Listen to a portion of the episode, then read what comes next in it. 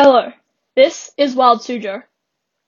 As a child, I remember going to the beaches in Australia and seeing these bright blue balloon-like objects washed up onto the shore. People would usually draw circles around them, and I would help draw them too. Though they looked cool, everyone knew not to touch them unless they wanted a very painful experience. The blue balloons are known as bluebottles, or the Indo-Pacific man o' war.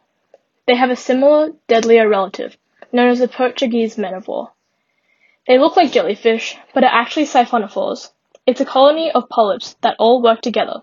In this sense, they are kind of like coral, since they're made up of trillions of organisms. However, unlike coral, these polyps are not all the same. Different groups of them have different functions, kind of like organs. In this sense, the bluebottle is like one animal. There are four groups of polyps that make up the bluebottle. The first one, usually called the float, are the polyps that make up the gas-filled sac that looks like a balloon. Another group of polyps make up the stinging tentacles, which catch food by paralyzing prey. These tentacles can grow to be up to 10 meters long.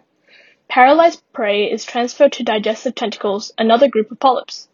Reproductive tentacles produce sperm and eggs, which grow into larvae or young. These larvae will divide themselves many, many times, each time doubling the amount of polyps. They do this until there are enough cells for a new colony, a new bluebottle, to be formed.